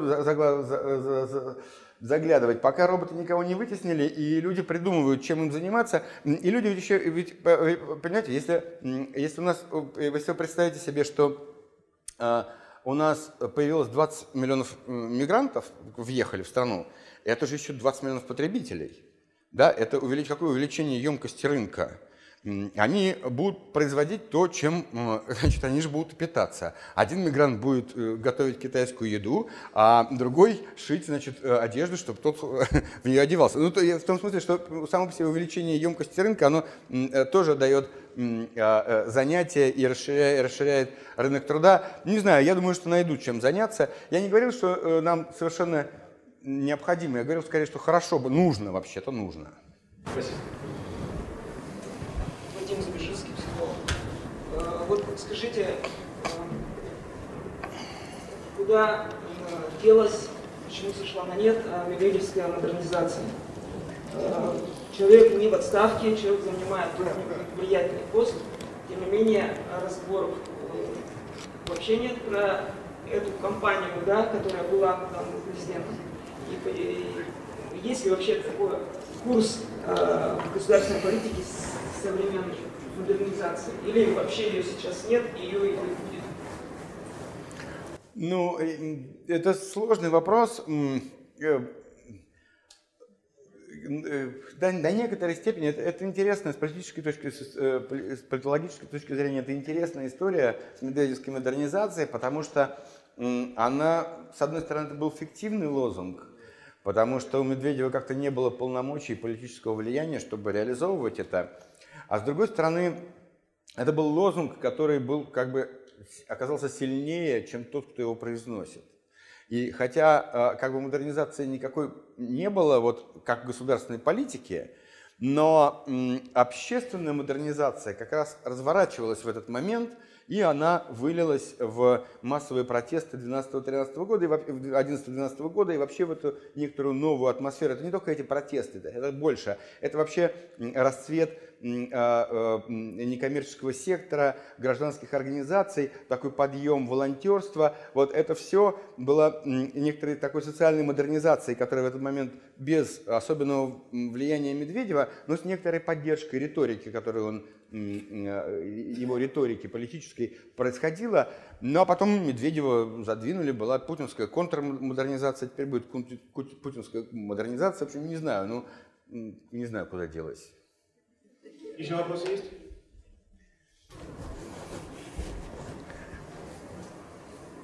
Э, моя фамилия Ермаков. У меня вопрос о соотношении функционирования политической системы и коррупции ней. Является коррупция отклонением от правил в России, девиацией? Или коррупция все-таки правило, да, норма, на которой функционирует политическая система, так, и этим эта система отличается, ну, положим, от европейских, западноевропейских систем. Спасибо. Пожалуйста, руку поднимите заранее, чтобы я подошел со следующим вопросом. А, э, ну, коррупция, о коррупции можно говорить э, долго и э, вдохновенно. А, э, коррупция для коррупции, коррупция, вообще коррупция очень неточное слово. А, коррупция это гораздо больше, чем просто коррупция. А, в, нашей стране существует вот на сегодняшний день это гораздо более глубокое проникновение. Да? Ведь главные коррупционные потоки, главные потоки несправедливого распределения денег, они создаются не тем, что кто-то частное лицо пришло и кому-то дало взятку. Они создаются на совершенно другом уровне и совершенно других масштабах. В 90-е годы мы видели прежде всего бытовую коррупцию – а, э, вот, ну вот гаишник, он берет взятку, да, или там что-то нужно получить в ЖЭКе и платишь взятку. Вот это была бытовая коррупция, и это была э, децентрализованная коррупция. Гаишник брал себе в карман, а, э, в ЖЭКе брали себе в карман. Сейчас мы по, по, по, вышли на более высокий уровень государственного развития, у нас вся коррупция централизована. Э, и, я бы сказал так, модернизировано и технологизировано. Вот у меня был такой случай, мы там с коллегами э, подъехали в полшестого утра к аэро, э, этому самому аэропорту Горно-Алтайска чтобы лететь в Москву. И мы с коллегой шли и курили, я уже докурил, а девушка продолжала курить, и у самого входа в, в аэропорт она бросила в урну, полшестого утра, в урну бычок. Уже когда она бросила в урну бычок, на нее э, стремительно вылетает из, э, милиционерша, девушка, из, э, значит, из, из аэропорта, и хватает ее и тащит в комнату милиции, чтобы составлять протокол за курение. Мы говорим, но она не курит. Нет, она курила, вот, курила все. И вот она ее тащит. Ну и там нормальная девушка, милиционер, э, э, девушка милиционер, и, и наша девушка нормальная. И, и они долго составляют протокол, я спрашиваю, а, а да, она еще говорит, а вы откуда? А девушка говорит, из Петербурга. Она говорит, а, ну тогда вообще ничего не бойтесь. У нас же идут э, штрафы в э, региональный бюджет, и, когда, и они, когда увидят, что вы из Петербурга, они даже бумажку не пошлют, потому что зачем им писать бумажку, хотя эти деньги пойдут в бюджет Петербурга. Так что не волнуйтесь, вам даже платить нечего. А мы говорим, мы, мы не волнуемся э, э, за то, что платить, но мы не понимаем, зачем вам-то это, вот вы так долго здесь все пишете, боретесь с нами. Она говорит, понимаете, там стоит камера, а э, эта камера пишет все. Потом приедет мой начальник и увидев, что на камере человек курил, а у меня нет протокола, он меня будет страшно ругать, потому что он решит, что я взяла взятку. И поэтому значит, э, начальник с помощью камер следит, чтобы они не брали взятки, они пишут эти бессмысленные протоколы, чтобы, вот, чтобы было все централизовано. Если взять взятки, или, или он у него будет, видимо, часть взятки требовать. Если ты, ну, в общем, при помощи технических средств, вот это, это, это вертикально интегрированная коррупция такая, бытовая вертикально интегрированная коррупция. Но понятно, что дело не в ней, да, основу всего составляет именно вот это вот, э, как бы у нас в стране вообще существует сегодняшняя модель, это очень интересная модель, ее еще надо описать, она не описана по-хорошему а, с точки зрения экономической и политэкономической. Это частно-государственная олигархия да, это э, олигархические компании, олигархические структуры, которые, которые имеют огромный вес в политике, и которые на каждую из них, глядя, не понимаешь, где там кончается государство, начинается, начинается частная часть. И они вот так вот друг в друга перетекают. Да? Э, вот «Газпром» — это государственная структура, э, но, но там есть частные акционеры. Но у «Газпрома» есть подрядчики и дочерние структуры, в которых да, да, государ ну, э, как бы э, в основном государственный э, «Газпром» является уже не мажоритарным акционером, например, а там, значит, есть еще частные люди. И вот и это такая матрешка, в которой не понимаешь, где кончается государственное, начинается частное, они перетекают друг к другу. Есть частные большие холдинги, которые, которые они, живут, но они живут за счет некоторой поддержки государства. Да, там, например, там некоторые у нас есть такие строительные бизнесмены, которые ну, получают ну, все подряды, строительные, крупные, государственные, которые распределяются. Ну просто все. А потом их распределяют среди субподрядчиков тоже. Э, это, это, да, и вот это настоящая коррупция. Вот это настоящая коррупция, а то, что мы обычно называем словом, словом коррупция, это ее э, лишь э, последыши. И вот это, и если говорить о бытовой коррупции, то она сейчас серьезно интегрирована и централизована. То есть все взятки берут культурно и централизованным образом, с помощью технических средств наблюдения следят за подчиненными, чтобы они не брали это самостоятельно. Э, вот одни прогнозисты, исследователи будущего считают, что наступивший век – это век большого разнообразия вот экономических и политических агентов. Другие прогнозисты считают, что наоборот, э, роль вот этих крупных корпораций только возрастет. И они, может быть, даже заменят такую корпорацию, как государство. Ваше мнение на этот счет и в связи с вашим будущим ответом.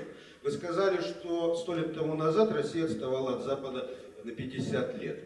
Вот она, вот в связи, в связи с вашим ответом, сейчас на сколько лет отстает? А может быть она не отстает вовсе, а находится в авангарде? А, про отстает я начну с этого. А, ну, а, насчет отстает, там тогда этот тайминг был проще. Вернее, это, ну, понятно, что это, это очень тут фигня мне мешает. Я все время пытаюсь как вас видеть не через это. А, э, эм, значит, это, конечно, условность. Да? Вот это 50 лет, как я говорю, это такой, ну, нельзя это брать всерьез. А, э, э, это в большей степени можно было брать всерьез, всерьез когда мы говорили о а, о э, индустриализации, э, о промышленной революции, потому что там есть такие, и то там неправильная эта цифра, потому что там о чем можно говорить? Можно говорить о том, что э, ну, как бы изменение, резкое изменение рынка труда в связи с прекращением рабства ну, и крепостного права, а это важная сопутствующая вещь там, для промышленной революции. И там исчезают такие формы Э, в Западной Европе они на 100 примерно лет раньше исчезают, а в Восточной Европе они примерно на 50 лет раньше исчезают, чем в, в России. И в этом смысле там, там вот, этот вот, вот эту черту да, ее можно проводить, и ее можно считать по, по времени. Ну, с тех пор столько уже всего изменилось, что невозможно, да. У нас, с одной стороны, у нас же совершенно по-другому сейчас выглядит вообще наш мир, и он очень благоприятствует, э, вот, э, то, как развивалась экономика и мировая хозяйственная система, это очень благоприятствует всяким неудачникам, потому что действительно сейчас можно выходить на, включаться в совершенно э, на передовых ролях в мировую гонку, будучи э, страной там, с плохими данными. Ведь как раньше было устроено, что вот ты, чтобы стать промышленно развитой страной, ты должен себя развить промышленность. Ну вот все, там, трактора, там то, все, научиться это, и вот у тебя вся промышленность развита, и вот ты идешь дальше. Сейчас э, принципиально все по-другому устроено, а, э, так как все очень как бы сегментированы все рынки то можно на очень узких, вот э, есть это ключевое понятие современной экономики, современной мировой э, торговли, э, э, value added chains, да, э, цепочки добавленной стоимости. Но это про то, как, как, там, как производится iPhone, да, что он производится во многих странах, и каждая страна делает свой кусочек. Но, но это что, что означает? Что в принципе вы можете, э, какая-то экономика может входить в мировое производство очень узкими, в очень узких таких сегментах и набирать эти сегменты, постепенно их расширять. И да, вам не нужно весь технологический уровень свой повышать, чтобы а, включиться в самые передовые. Вы можете, выбрав точные цели, в, в определенных местах включаться. Точно так же, например, э, там, в некоторых странах сейчас устраивают высшее образование, вот в европейских. Да, вы не можете позволить себе а, а, создать университет такой мощи, как американские университеты частные.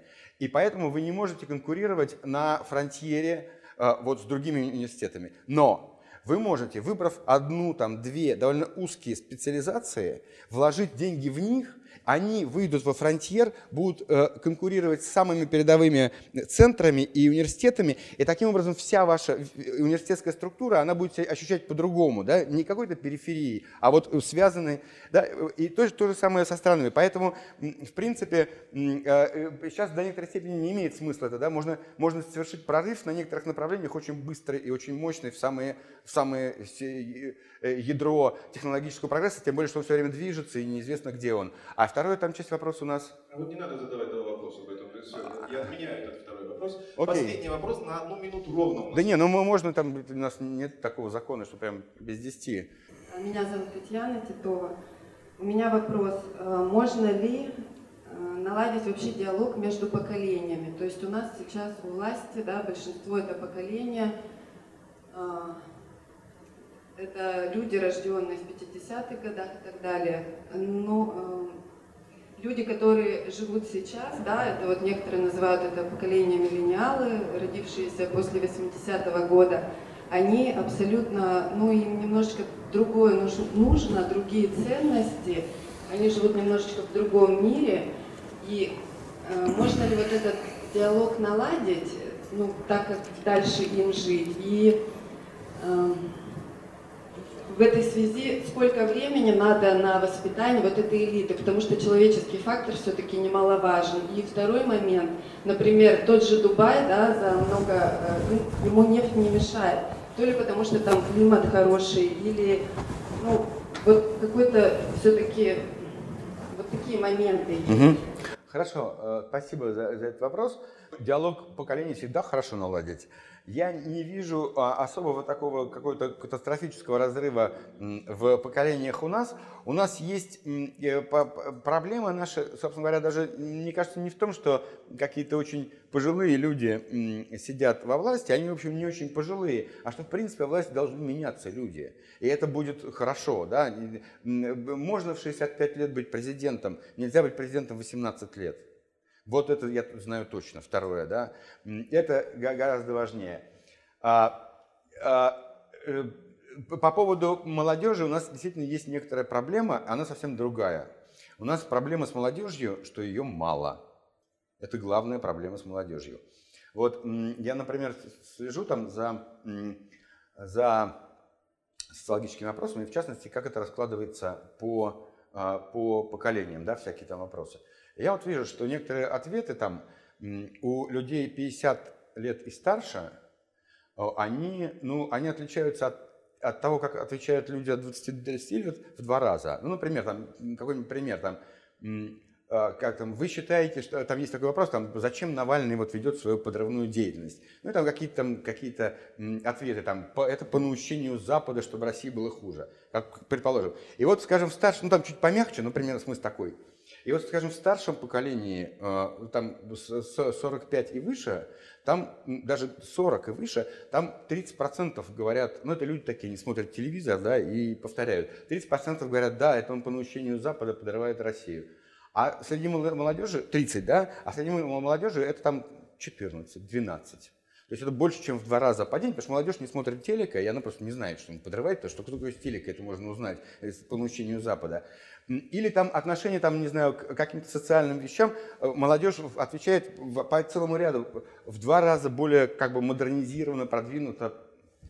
А, но людей там 45 и больше гораздо больше, чем людей вот этих вот э, там 18-28. И, они, и у нас э, продолжительность жизни увеличивается, поэтому их там много, а, а здесь как бы а рождаемость слабая, и этих мало. И этот перекос, безусловно, есть, и то, что у нас стареющее общество, это очень такой важный э, фактор социально-политической динамики, негативный фактор социально-политической динамики.